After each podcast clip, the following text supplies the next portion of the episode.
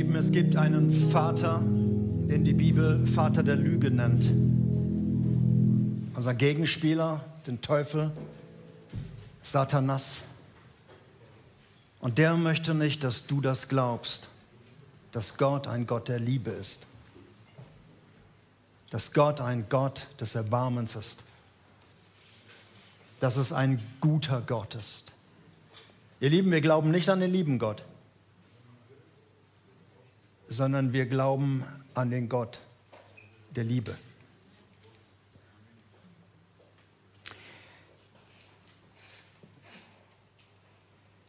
Ich möchte mit einem Bibelvers wieder starten, unser dritten Teil unserer Serie. Und dieser Bibelvers steht in Römer 12 und ich habe ihn jetzt so persönlich für dich mal umformatiert. Er ist an die ganze Gemeinde geschrieben, Christen in Rom. Und ich möchte ihn dir jetzt mal zusprechen. Römer 12, die ersten beiden Verse. Weil Gott dir so viel Erbarmen geschenkt hat, ermutige ich dich jetzt.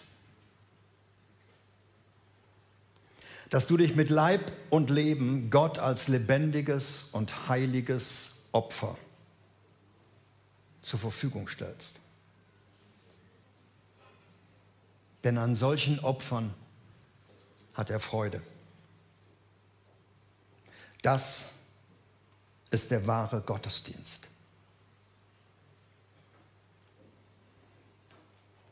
Richte dich nicht nach den Maßstäben dieser Welt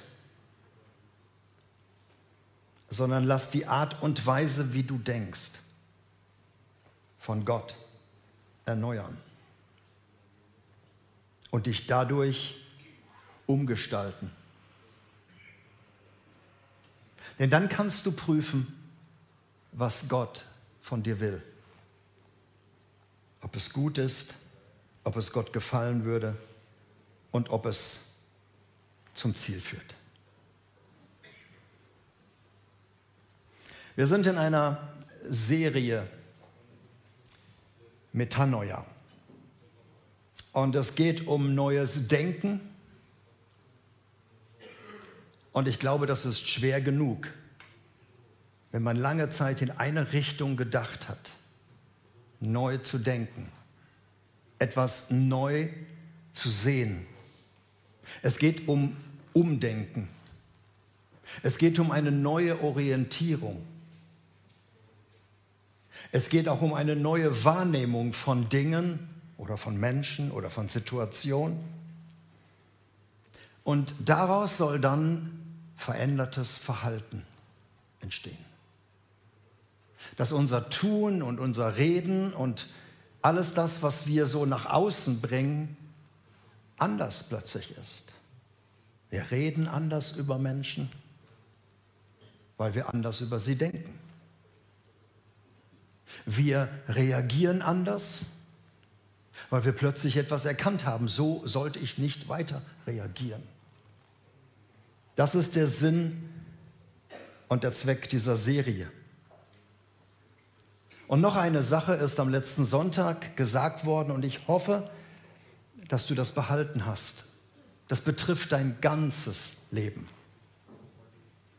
Den Alltag wie den Sonntag. Ein Nachfolger Jesu sollte am Montag nicht anders leben als am Sonntag. Amen. Na, das klang überzeugend von euch. Ein Nachfolger Jesu sollte im Alltag nicht anders leben als Sonntag. Amen. Amen. Dann macht es auch. Das ist die Absicht Gottes, ihr Lieben. Das will Gott. Da musst du nicht fragen, ja, will er das überhaupt? Ja, will er. Das hat er auch immer wieder gesagt. Ich werde Menschen aus euch machen. Ich werde meinen Geist in euch hineingeben und ich werde Menschen aus euch machen, die in meinen Geboten wandeln wollen. Nicht wie die Religion es immer aufdiktiert. So musst du, du darfst nicht, sondern ich will so leben, dass es Gott ehrt weil mein Leben sich dadurch auch entfaltet. Ich finde die Übersetzung, die ich am Anfang gelesen habe, ich habe letzte Mal zwei Übersetzungen gehabt, heute ist es, war es die neue evangelistische Übersetzung. Im Internet findet man ja sehr viele Übersetzungen. Und dieser Vers, den fand ich klasse. Lass die Art und Weise, wie du denkst, von Gott erneuern und euch dadurch umgestalten. Lass dich dadurch umgestalten, das Wort Metamorphose. Das hatten wir letzte Woche von der ollen Raupe zu einem wunderschönen Schmetterling. Wisst ihr, es gibt, dein Leben soll sich entfalten, wenn Gott anfängt, dich zu verändern. Es gibt ja ähm, ein Entfalten im Alter, jede Woche eine neue Falte. Und es gibt ein Entfalten von Verhalten, unabhängig vom Alter. Dass du einfach dein Verhalten ganz neu veränderst und dich etwas entfaltet in dir, wo Leute sagen, wow, ich erkenne dich ja kaum wieder. Du warst doch mal so und jetzt. Und dann werden sie neugierig und fragen nach. Okay, das wird die Serie sein. Lasst euch also von innen nach außen umgestalten, damit dein Verhalten anders wird. Denn unser Verhalten basiert auf unserem Denken. So wie wir denken, so verhalten wir uns. Und ihr Lieben, das war von Anfang an der Wunsch Gottes. Mein Sohn, sagte Gott, wird ein Unternehmen starten, ein Startup-Unternehmen. Und es wird ganz klein beginnen, unscheinbar. In einem Winkel der Erde, wo niemand hinguckt, weit, weit weg von der Großmacht Rom. In einem Winkel politisch völlig unbedeutend. Dort wird es anfangen. Und es wird klein und unscheinbar sein. Und dann wird es wachsen. Es wird innerlich beginnen und dann äußerlich werden, nicht umgekehrt. Es ist bis heute so, Christen sollten nicht an äußerlich Dinge erkannt werden, an der Haartracht, und diese berühmte Halleluja-Zwiebel, dieser Airbag da hinten, also dass man immer wieder sagt, das sind die Christen oder irgendwie ein grauer Zwirn oder irgendwo langweilige Kleidung. Daran sollen Christen nicht erkannt werden, sondern an der inneren Veränderung. Denn ihr Lieben, es gilt bis heute, veränderte Menschen verändern Menschen. Und das war die Absicht Gottes. Beziehungen werden erneuert. Ehen werden heil.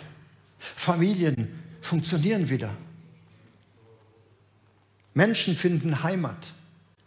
Orientierung wird neu gegeben. Vergebung wird gewährt und gelebt. Es gibt Neuanfänge unter Feinden. Das entfaltet sich, dieses Leben. Und das war die Absicht Gottes. Und Jesus nannte dieses Unternehmen seine Gemeinde. Die Ekklesia. Und jetzt hört ihr schon wieder ein griechisches Wort. Also die Serie wird euch Stück für Stück auch in die griechische Sprache reinführen. Am Ende könnt ihr fließend Griechisch, könnt ihr euch überall unterhalten in Griechenland. Ekklesia. Das war das Startup-Unternehmen Jesu. Besteht aus zwei Worten. Aus Kaleo, rufen, und Eck heißt heraus. Zusammengefasst, die Herausgerufenen. Und das ist ganz wichtig zu wissen. Dieses Wort, was Jesus benutzt hat, ich gehe da gleich darauf ein, war kein erfundenes Wort, dass er sagte, ich habe ein neues Wort, das gab es noch nie, sondern Ekklesia war ein Lehnswort, das heißt, er hat sich das genommen. Das war ein politischer Begriff. Wofür stand Ekklesia? Das waren die Abgeordneten einer Stadt, einer Region, die herausgerufen waren, zum Wohle der Stadt zu leben, die Abgeordneten. Die sollten nicht ihre eigenen Süppchen da kochen, die sollten nicht für sich da reich werden, sondern sie sollten sich für die Belange der Stadt einsetzen. Das war die Ekklesia, so wie bei uns heute der Bundestag. Wir haben auch Abgeordnete, Herausgerufene. Wisst ihr, wie viele? 736. Ich wollte es nicht glauben. Ich habe nochmal nachgeguckt. Man sieht die ja nie. Der Plenarsaal ist ja immer leer. 736 Abgeordnete, die zum Wohle der ganzen Region, des Landes sind. Herausgerufen. Merkt ihr diesen Begriff Abgeordneter? Ich werde ihn nachher noch auf dich anwenden. Zum Wohle der Stadt. Dazu waren sie berufen. Und dieser Begriff, den hat Jesus genommen. Ich werde meine Ekklesia bauen, meine Abgeordneten zusammenrufen. Genauso war es mit dem Begriff Euangelion, wieder ein griechisches Wort. Botschaft und Eu heißt gut. Gute Nachricht. Und Jesus und auch die Christen haben das übernommen und haben gesagt, wir verkündigen euch das Evangelium von Jesus Christus. Gute Nachricht. Bis dahin war die gute Nachricht immer, wenn ein Krieg gewonnen war, wenn das Heer also zurückkam, dann kamen Boten vorher angeritten, ganz atemlos und haben gesagt, wir haben gewonnen, Chaka. Evangelion, gute Nachricht. Oder eben, zieht euch warm an, wir haben verloren. Aber wenn sie gewonnen hatten, war es gute Nachricht. Wenn der Kaiser mal wieder Nachwuchs produziert hatte, und es war ein Junge, dann hat er überall in seinem Reich verkünden lassen, Evangelion, gute Nachricht, ich habe Nachwuchs. Und die Leute, die den Kaiser geliebt haben, haben gesagt, wow. Die, die den Kaiser nicht geliebt haben, haben gesagt, ach du Schande, geht das weiter. Evangelion war immer gute Nachricht. Und Jesus sagt, glaubt an das Evangelium, glaubt an die gute Nachricht, dass Jesus gekommen ist. Und so hat er sich auch diesen Begriff Ekklesia, Gemeinde, einfach genommen und gesagt hat, ich werde diese Gemeinde bauen. Und es musste für die Menschen damals wie auch für uns heute ein Umdenken passieren.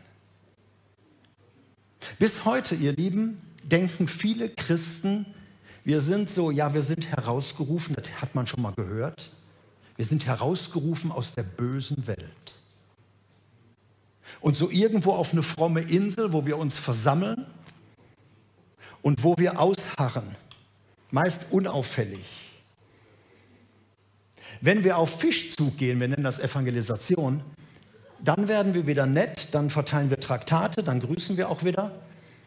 Und dann laden wir Menschen ein in unsere Hallen, in unsere Plenarsäle und wir geben Antwort auf Fragen, die die Leute nicht mehr haben.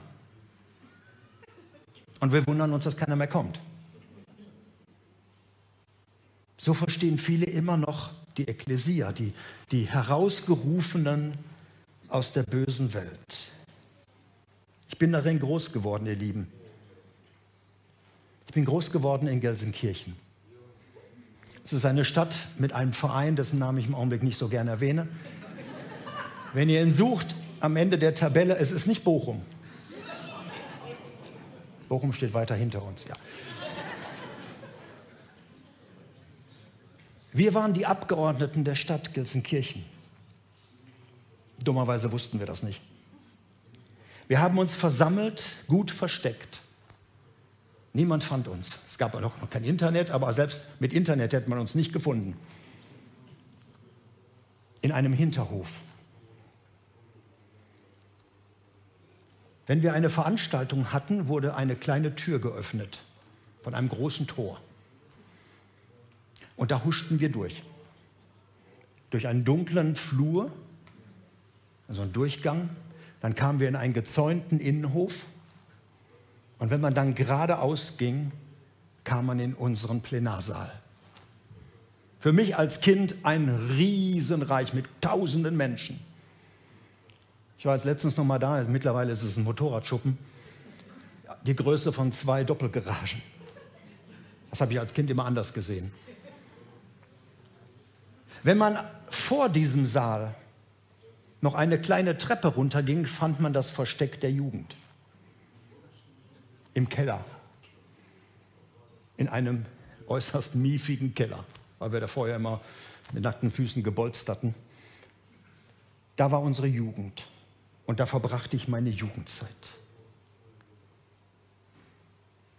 Niemand in Gelsenkirchen wusste, wo die Abgeordneten waren.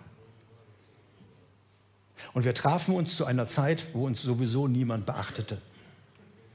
Die Jugend traf sich samstags um 18 Uhr zur besten Sportschauzeit in Gelsenkirchen. Damals gewannen wir ab und zu noch. Und in dieser Zeit saßen wir in unserem Keller, während die ganze Region vom Fernseher saß. Und sonntags um 16 Uhr, wir hatten Nachmittagsgottesdienst, 16 Uhr, wenn alle beim Kaffee trinken waren oder draußen im Freien, huschten wir durch die Tür und hatten unsere Plenarsaalsitzung. Wir nannten das immer Stunde. Es war ein Betrug in sich, das waren meistens zwei Stunden. Und da haben wir unsere Zeit verbracht, von vier bis sechs. Man hat uns wirklich nicht gesagt, dass wir die himmlischen Abgeordneten für die Stadt sind, die Sorge tragen sollen, dass es unserer Stadt gut geht. Ganz im Gegenteil, man hat uns gesagt, haltet euch fern von der Welt. Habt nicht lieb die Welt, noch was in der Welt ist. Und wir dachten, hier sind wir und da sind die anderen. Wir sind die Freien, aber wir waren gefangen in diesem System. Und wir haben immer gedacht, die Welt da draußen, das sind die Unfreien. Und ich muss euch ehrlich sagen, am Wochenende, wenn ich gehört habe, wie die ihre Freiheiten ausgenutzt haben, ich war immer ein bisschen neidisch. Ich kam aus dem Keller und ich kam aus diesem Plenarsaal. Ihr Lieben, so bin ich groß geworden. Und der Begriff Gemeinde, Ekklesia, hatte für mich keine große Bedeutung. Ich war dummerweise Christ. Und meine Eltern waren dummerweise auch Christen. Und da bin ich groß geworden. Ich werde meine Gemeinde bauen, hat Jesus gesagt. Und er meinte etwas ganz anderes, als wir erlebt haben. Und ich verspreche euch, sagt Jesus, die Pforten der Hölle werden meine Gemeinde nicht bremsen können, nicht stoppen können. Und ich lese euch diese Situation vor, weil das ein ganz wichtiger Vers ist. In Matthäus 16, diese Geschichte, wo Jesus diesen Satz zum ersten Mal sagt, wie das Startunternehmen heißen wird, was er dort baut wird. Matthäus 16, die Verse 13 bis 19.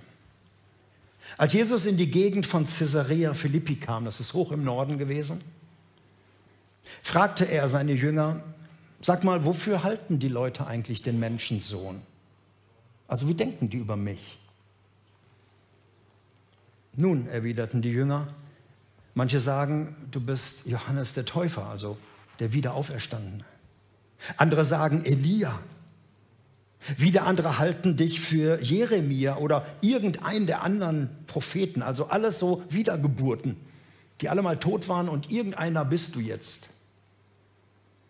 Und darauf fragt Jesus sie ganz persönlich.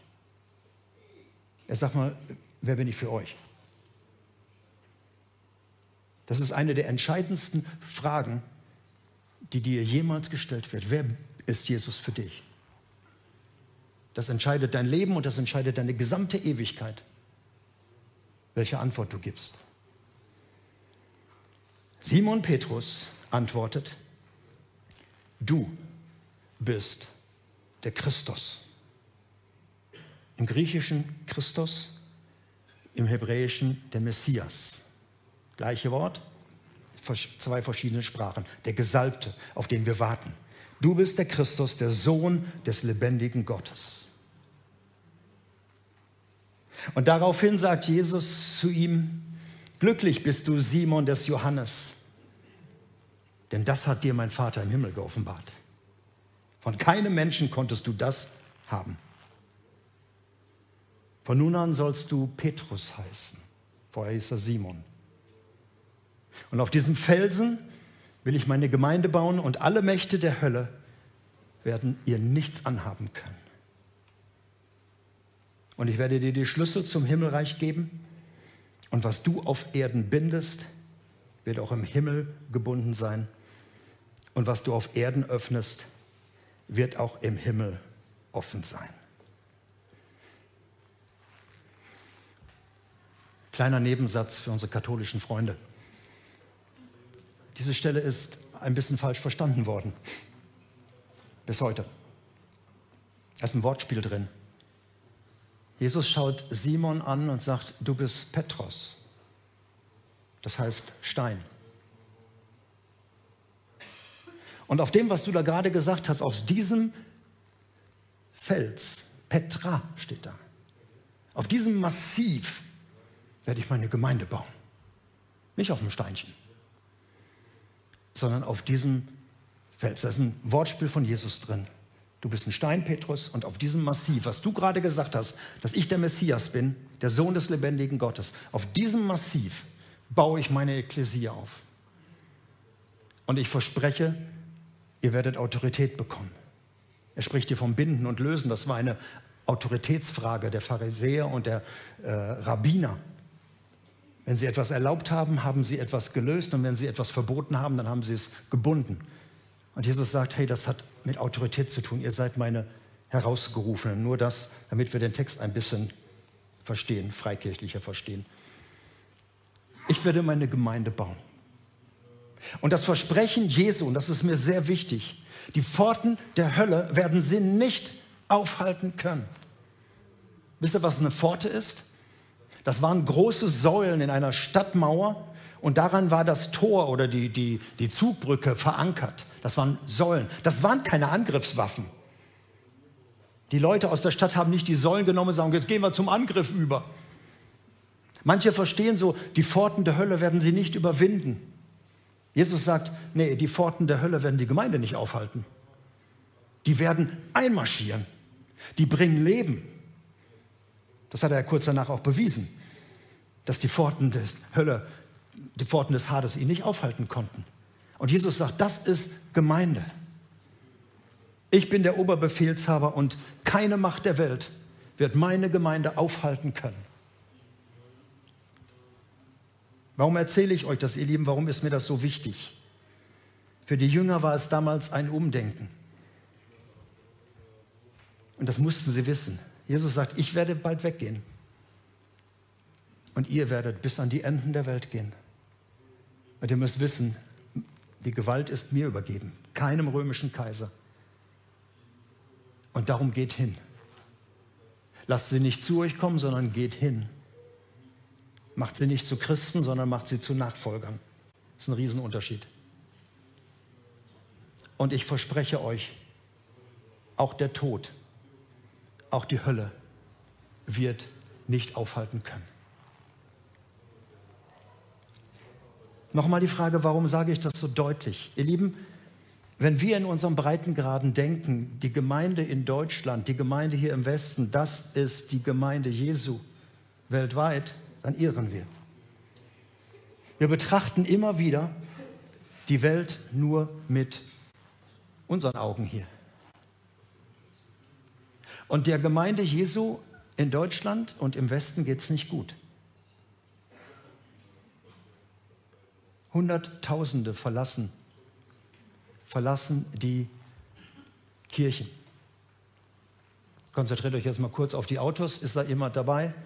MKM 6475, MEGT 755 und noch ein Düsseldorfer.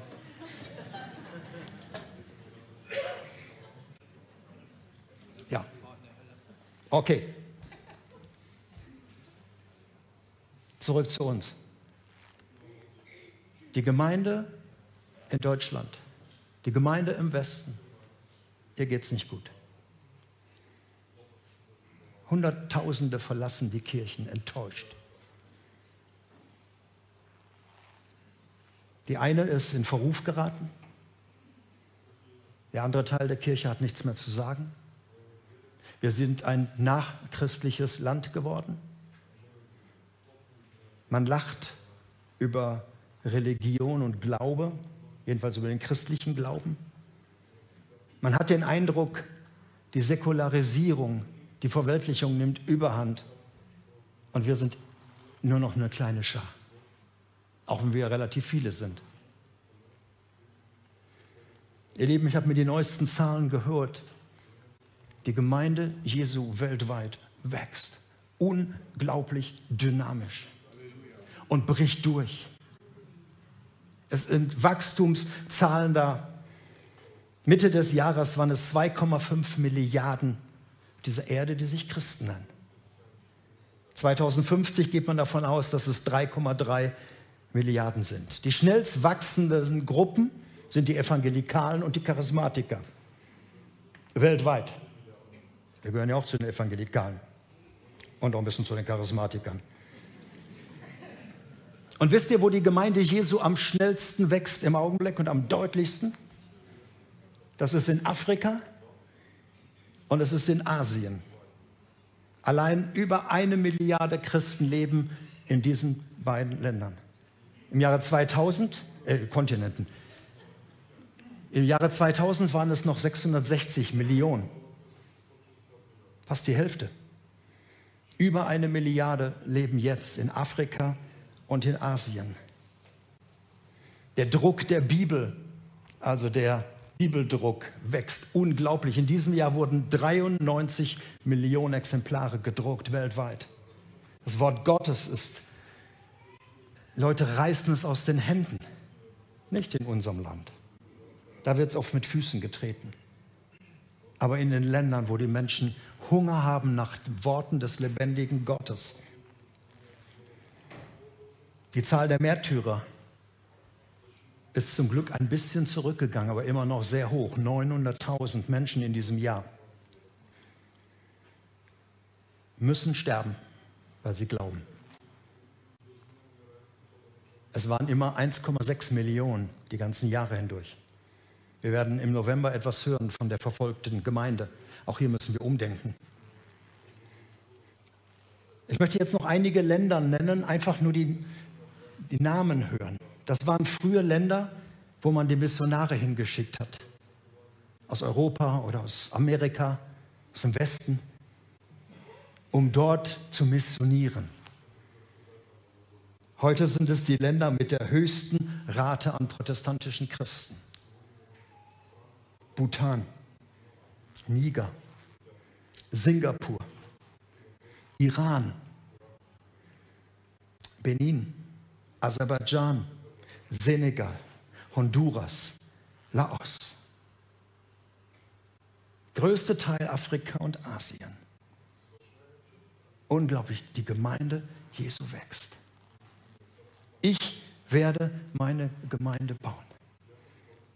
Deshalb müssen wir umdenken, wenn wir nur hier an uns denken und sagen, ach du Liebes, was hat der Herr da gemacht? Beziehungsweise, was haben wir daraus gemacht? Ja, ist eine berechtigte Frage. Aber weltweit wächst die Kirche Jesu. Und ich komme zum Schluss und ich möchte dir das jetzt noch ganz persönlich sagen. Du denkst, ja, interessante Zahlen und was hat denn das mit mir zu tun? Lass mich jetzt ganz persönlich zu dir reden, zu dem, der auf deinem Stuhl heute Morgen sitzt. Du bist als Nachfolger Jesu, wenn du dich so nennst, wenn du Christ bist, wenn du dein Leben in Gottes Hand gegeben hast, bist du jemand von einer weltbewegenden, ein Teil einer weltbewegenden Bewegung, weltweiten Bewegung. Dazu gehörst du. Vielleicht fühlst du dich auch so alleine und sagst, ich bin in meiner Familie alleine, ich bin in meiner Klasse alleine, ich bin in meiner Nachbarschaft alleine. Du gehörst zu einer weltweiten Bewegung. Denk nicht immer nur an deine Ortsgemeinde in Remscheid oder in Soiling oder in Frechen oder in Erkrath. Du gehörst zur Gemeinde Jesu. Und das Zweite, was du wissen sollst, wie du dich in deine Gemeinde eingibst, wie du deine Ortsgemeinde verändern kannst. Das erzähle ich dir nächsten Sonntag, wenn die Serie weitergeht. Aber ich möchte dir jetzt eins sagen. Du bist ein Abgeordneter. Du bist ein Abgeordneter, ein Gesandter, ein Herausgerufener. Und das verleiht dir Würde, das verleiht dir Autorität. Und du bist eingesetzt zum Wohl deines Ehepartners, zum Wohl deiner Familie, zum Wohl deiner Stadt. Deshalb ist uns das auch immer wieder so wichtig, bei all den Arbeiten, die wir tun in der ganzen Region, das, was wir in der Stadt tun, in Erkrath. Hier sitzen Mitarbeiter von Mosaik, und füreinander, von der Arbeit in der Stadt. Sage das ganz bewusst, wir sind wer? Nicht in den Augen der Welt, sondern in den Augen Gottes. Und du bist, und somit geh mit diesem Wissen nach Hause, ich bin ein Abgeordneter. Ich lebe nicht für mich selbst, sondern ich lebe zum Wohle anderer. Dazu bin ich ausgesucht. Und das ist eine Befreiung. Ey. Deine Welt mag ganz klein sein. Vielleicht kommst du aus so Dörfern wie Grüten oder Hahn oder irgendwas, so, so kleine Ortschaften. Geh als Abgeordnete dahin. In deine Schule, an deine Uni, in deine Familie. In diesem Bewusstsein. Da hat mich einer rausgerufen, mich in ein weltweites Unternehmen hineingeholt. Und da darf ich meinen Platz einnehmen. Mich macht das froh, diesen Blickwinkel zu bekommen und es neu zu denken. Ich schließe diesmal nicht mit einem Bibelvers, sondern mit einem Gedicht von einem Menschen, den ich sehr, sehr bewundert habe. Mittlerweile ist er verstorben, Hans-Dieter Hüsch. Und er hat ein Gedicht geschrieben und als ich zum Ende der Predigt war, am Freitag, fiel mir das sofort ein. Ich dachte, das schreibe ich einfach nochmal runter. Und das möchte ich dir zusprechen. Ich bin vergnügt, erlöst, befreit. Gott nahm in seine Hände meine Zeit, mein Fühlen, Denken, Hören, Sagen, mein Triumphieren und Verzagen, das ganze Elend und die Zärtlichkeit. Was macht, dass ich so fröhlich bin in meinem kleinen Reich? Ich singe und tanze hin und her, vom Kindbett bis zur Leich. Was macht, dass ich so furchtlos bin an so vielen dunklen Tagen? Es kommt ein Geist in meinen Sinn, der will mich durchs Leben tragen. Was macht, dass ich so unbeschwert und mich kein Trübsinn hält? Weil mich mein Gott das Lachen lehrt, wohl über alle Welt. Deshalb, ich bin vergnügt, erlöst, befreit. Gott nahm in seine Hände meine Zeit, mein Fühlen, Denken, Hören, Sagen, mein Triumphieren und manchmal auch mein Versagen, das Elend und die Zärtlichkeit. Amen. Geht als Abgeordnete in eure Heimat.